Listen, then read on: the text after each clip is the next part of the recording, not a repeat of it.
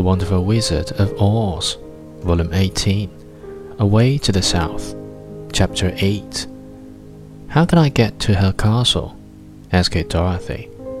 The road is straight to the south, he answered, but it is said to be full of dangers to travelers. There are wild beasts in the woods, and a race of queer men who do not like strangers to cross their country. For this reason, none of the Quadlings ever come to the Emerald City. The soldier then left them, and the Scarecrow said, It seems, in spite of dangers, that the best thing Dorothy can do is to travel to the land of the South and ask Glinda to help her. For, of course, if Dorothy stays here, she will never get back to Kansas. You must have been thinking again, remarked the Tin Woodman. I have, said the Scarecrow.